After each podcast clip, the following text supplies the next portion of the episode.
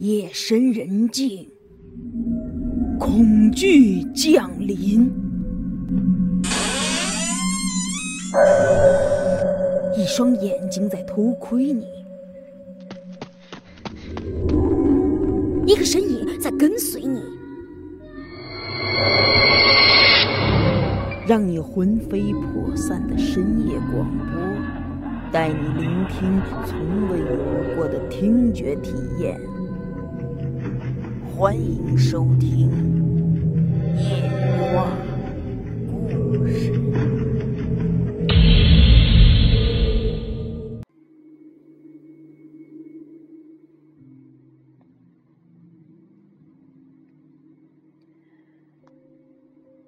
我高祖父这个时候在三王庄的威望，几乎和村里那几个老人不相上下了。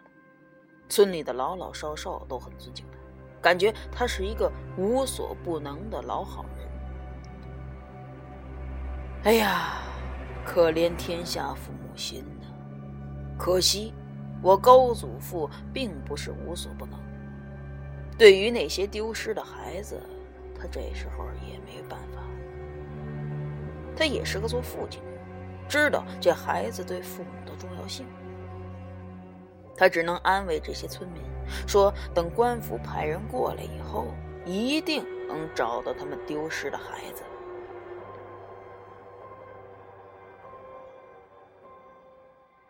几个村民听了，不免失望了。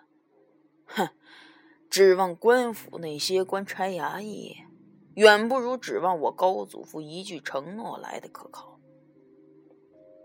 可是，我高祖父这时候是真的没办法。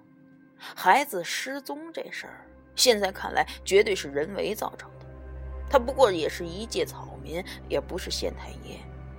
他有对鬼收服驱逐的能力，却没有对人惩罚执行的权利。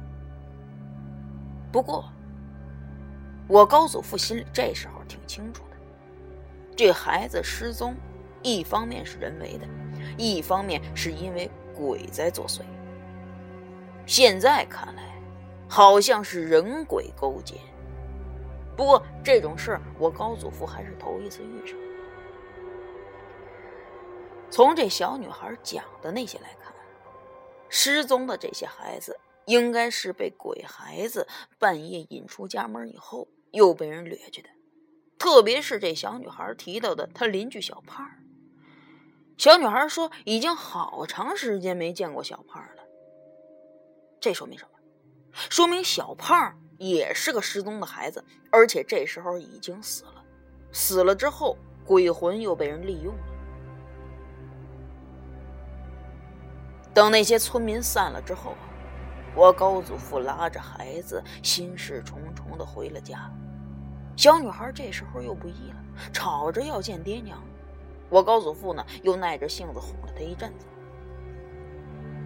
大概过了一个多时辰以后。天是彻底亮了，用咱们现在的时间来计算的话，应该是早上六点钟左右。这时候，从院里传来唧唧歪歪的骂声和这个杂乱的脚步声。我高祖父赶紧就领着女孩从这屋里走出来了。玄义师傅，俺把这个魏大财主给带来了。走在最前面的呢。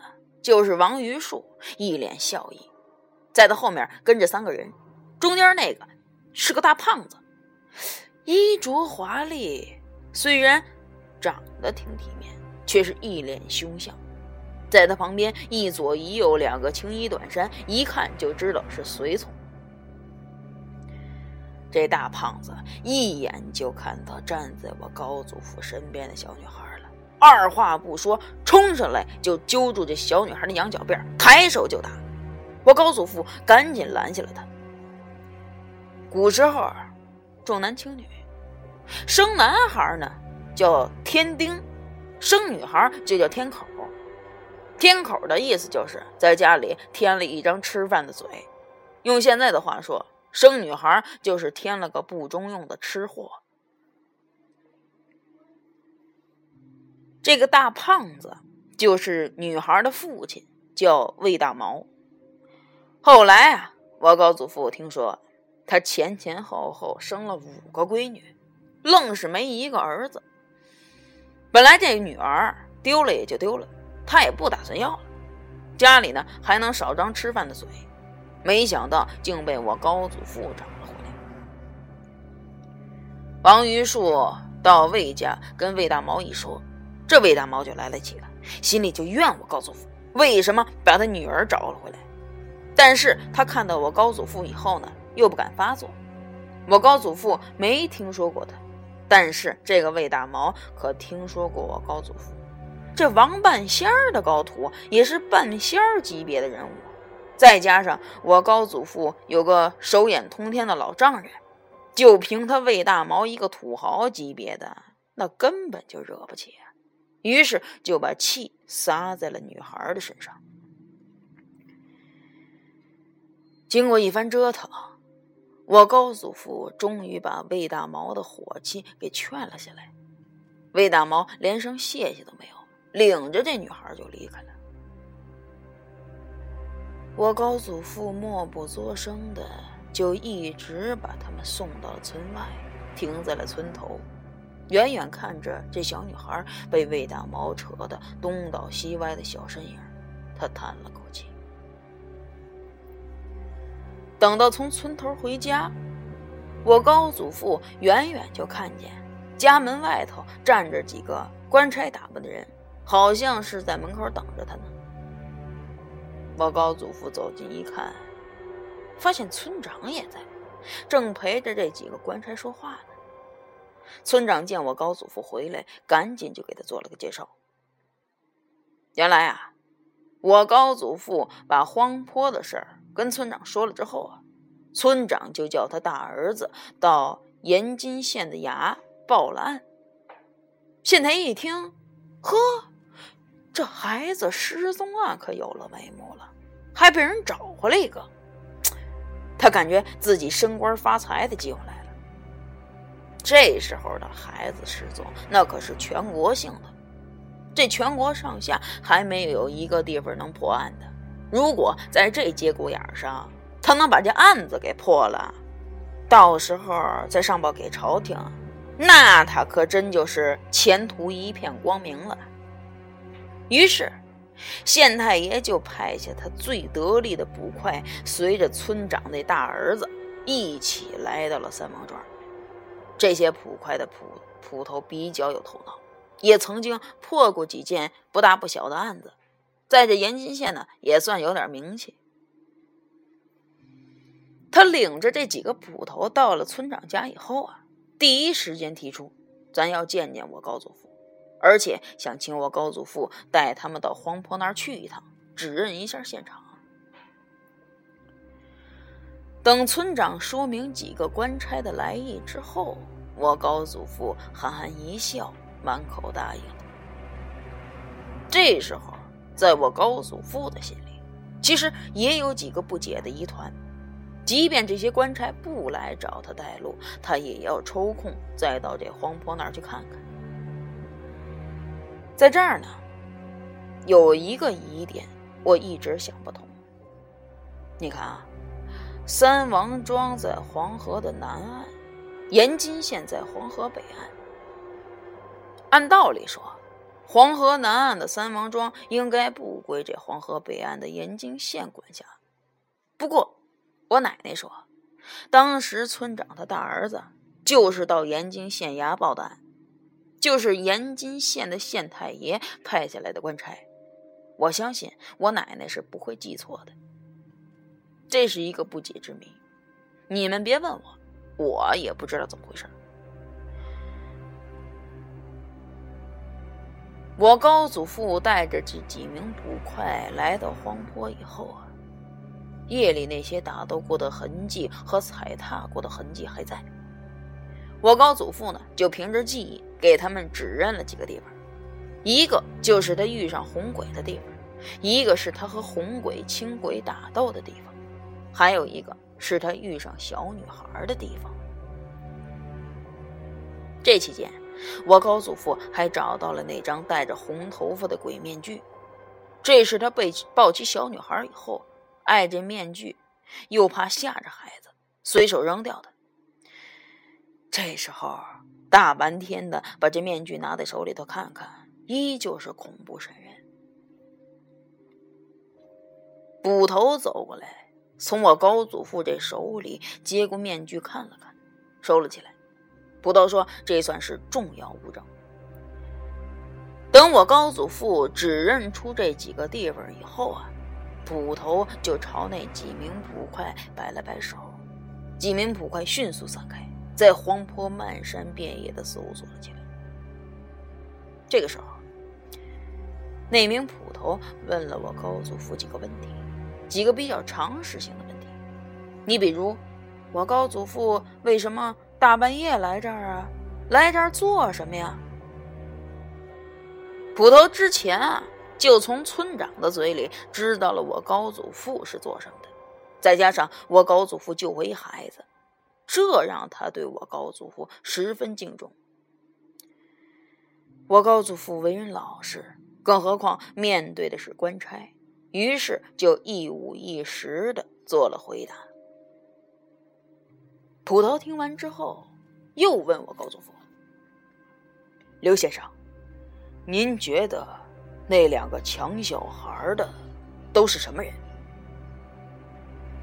我高祖父想了想说：“啊，我觉得他们可能是道士，因为我把那老头的头发抓下来之后啊，他那头顶梳了个发髻，这发髻上还插着一根发簪子，那个发簪子。”我现在觉得啊，好像是一根道士的道簪。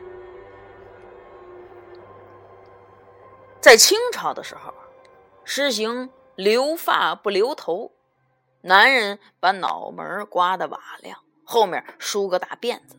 其中只有两种人例外，一种是和尚，一种是道士。这老头的头上梳着发髻，插着发簪。这无疑是个道士！捕头自言自语的又问了一句：“道士，道士为什么要抢小孩？”就在这个时候，远处传来一名捕快的声音：“捕头，捕头，过来，过来看呐！”捕头以及其他捕快，包括我高祖父在内。听到喊声，全部就朝那名捕快跑了过去。等跑到眼前儿我高祖父打眼一看，一片四尺见方的荒草地，和其他地方差不多，唯一不同的是，这里的地上的荒草都是枯死的，就像有人把这儿的草拔出来以后又埋了回去。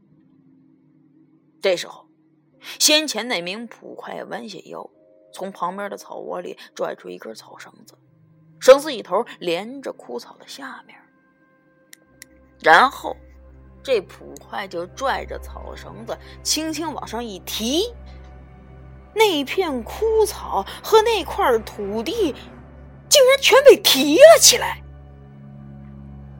枯草下面竟然是一个隐藏的木质翻板。翻板一端连着草绳，上面铺着黄土，黄土里头埋着枯草，就像捕猎用的陷阱一样。不过，这里并不是陷阱。木质翻板下面是个深邃的树洞，洞口三尺见方，从上面可以看到洞里放着一个木梯子，顺着木梯估计就能下到洞底了。因为外面的光线比较强烈，从上面往洞里看。乌漆麻黑的，几个捕快站在上面，朝洞里看了看。虽然什么都看不到，却是面面相觑。这或许是他们遇上的最离奇的案件，包括我高祖父在内。他们谁都想不到，这荒坡竟然会有这么隐秘的地方。树洞里面究竟有什么呀？会不会跟这小孩的失踪案有什么关系？因为洞里太黑了，加上来的人手也不够，不知道这洞里头会不会潜藏着什么危险，所以呢，这捕头就没敢让人贸然下洞。一方面，他想派人回村找这村长借个火把；一方面，让人回县衙禀报一下县太爷，让他加派人手彻查黄坡这一带。半个时辰之后。回村的捕快回来了，不但从村里找来了几只火把，还带来几个年轻力壮的村民，由村长的小儿子领。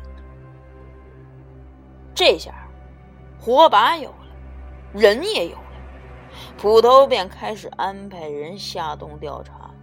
首先下去的，就是捕头手下那几名捕快，几个人点了两只火把，顺着木梯。就下去了。几个捕快下去之后，也就过了一顿饭的功夫，这洞里就突然传来一串嘈杂声。随后，几个捕快七手八脚的带着一个小孩顺着木梯就从洞里头爬上来了。这时候，我高祖父仔细一看，那小孩哎呦！这不正是自己好友王良的儿子王小良吗？看到孩子，我高祖父露出一脸欣喜，赶紧就把这孩子从几个捕快的手里接了过来，连连点头向他们道谢。可是这个时候，王小良好像睡着了一样，我高祖父用手在他鼻子下面试了试，倒是有呼吸。可喊了几声呢，不见动静。一旁的普通就说：“这个王小良可能是被迷香之类的药物给迷晕了，用凉水一喷呢，就能醒过来。”这几个捕快跟捕头回报说：“洞里面地方不大，分为里外两层，外面一层呢布置的像一座道观一样。”有三清香、香炉、蒲团等物品。里面一层呢，中间放着一个盖着盖子的三角圆铜鼎。这铜鼎旁边有一个木板的小床。之前王小良就被扒光了衣服，绑在小床上。在小床旁边还有一个土台子，台子上放了几把锋利的刀子，大小不一。看那意思，好像这儿的人要对这王小良做什么，但是还没来得及做。这洞里除了王小良这孩子以外，捕快们再没找到其他人。据我估计啊，可能是因为我高祖父的缘故。因为什么呢？我高祖父那那天晚上他打草惊蛇了。你现在里面人全都跑光了，而且跑的比较仓皇，东西什么的也没来得及收拾。据几个捕快讲，洞里最奇怪的是，在外面的一间，还堆放着十几个用红布封了口的小坛子，看上去有新的，也有旧的，不知道是做什么用。捕头听几个捕快讲完这些，就打算亲自下洞去看看。这时候，我高祖父赶紧就把怀里的王小良递给身边的一个村民，表示他也要和这捕头一起下去。眼下看来，这可能和某个道教有关系，因为那里面有三清像、蒲团等物品。再加上先前那个红鬼老头又是道士打扮，这很可能是他们的一个秘密据点啊！你至于这个据点是用来做什么的，不下去看看很难判断。我高祖父对捕头说：“他呀，对这道教，反正懂一点，下去兴许能看出点什么。”捕头听我高祖父这么一说，就点头答应了。然后就由我高祖父打头，两个人每人一只火把，一前一后，顺着梯子就下到了洞口。家住黄河边的朋友们可能最清楚，这黄河边上的土地属于半沙化土质，非常松软。你要想在地里头打洞，那个很困难。你再加上这距离黄河比较近，地下的水位呢也比较高。你不说过去啊，就说现在，你要是往地下挖不到四米，就能冒出水来。在这种地方打洞，一方面土质松软，塌方的几率大；另一方面，地下的水位高，透水的可能性大。你想要在这种土质里打洞，那几乎是不可能的。不过，三王庄东南角这片荒坡啊，地质相对比较特殊，土质沙化的并不算严重，而且黄土居多。这个黄土的土质粘性又非常大。加上这地势也比别的地方高，即便往下挖个三四米啊，透水的可能性也很小。这就说明在这儿挖洞的人还有点头脑，可能懂一点风水勘探方面的知识。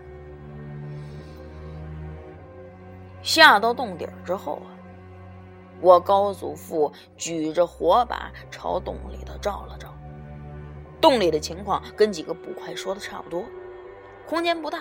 分为两层，里面那层呢暂时看不到，外面这一层大概得有半间房那么大，像一个圆拱形，就很像过去山陕西那儿挖的那个土窑洞差不多。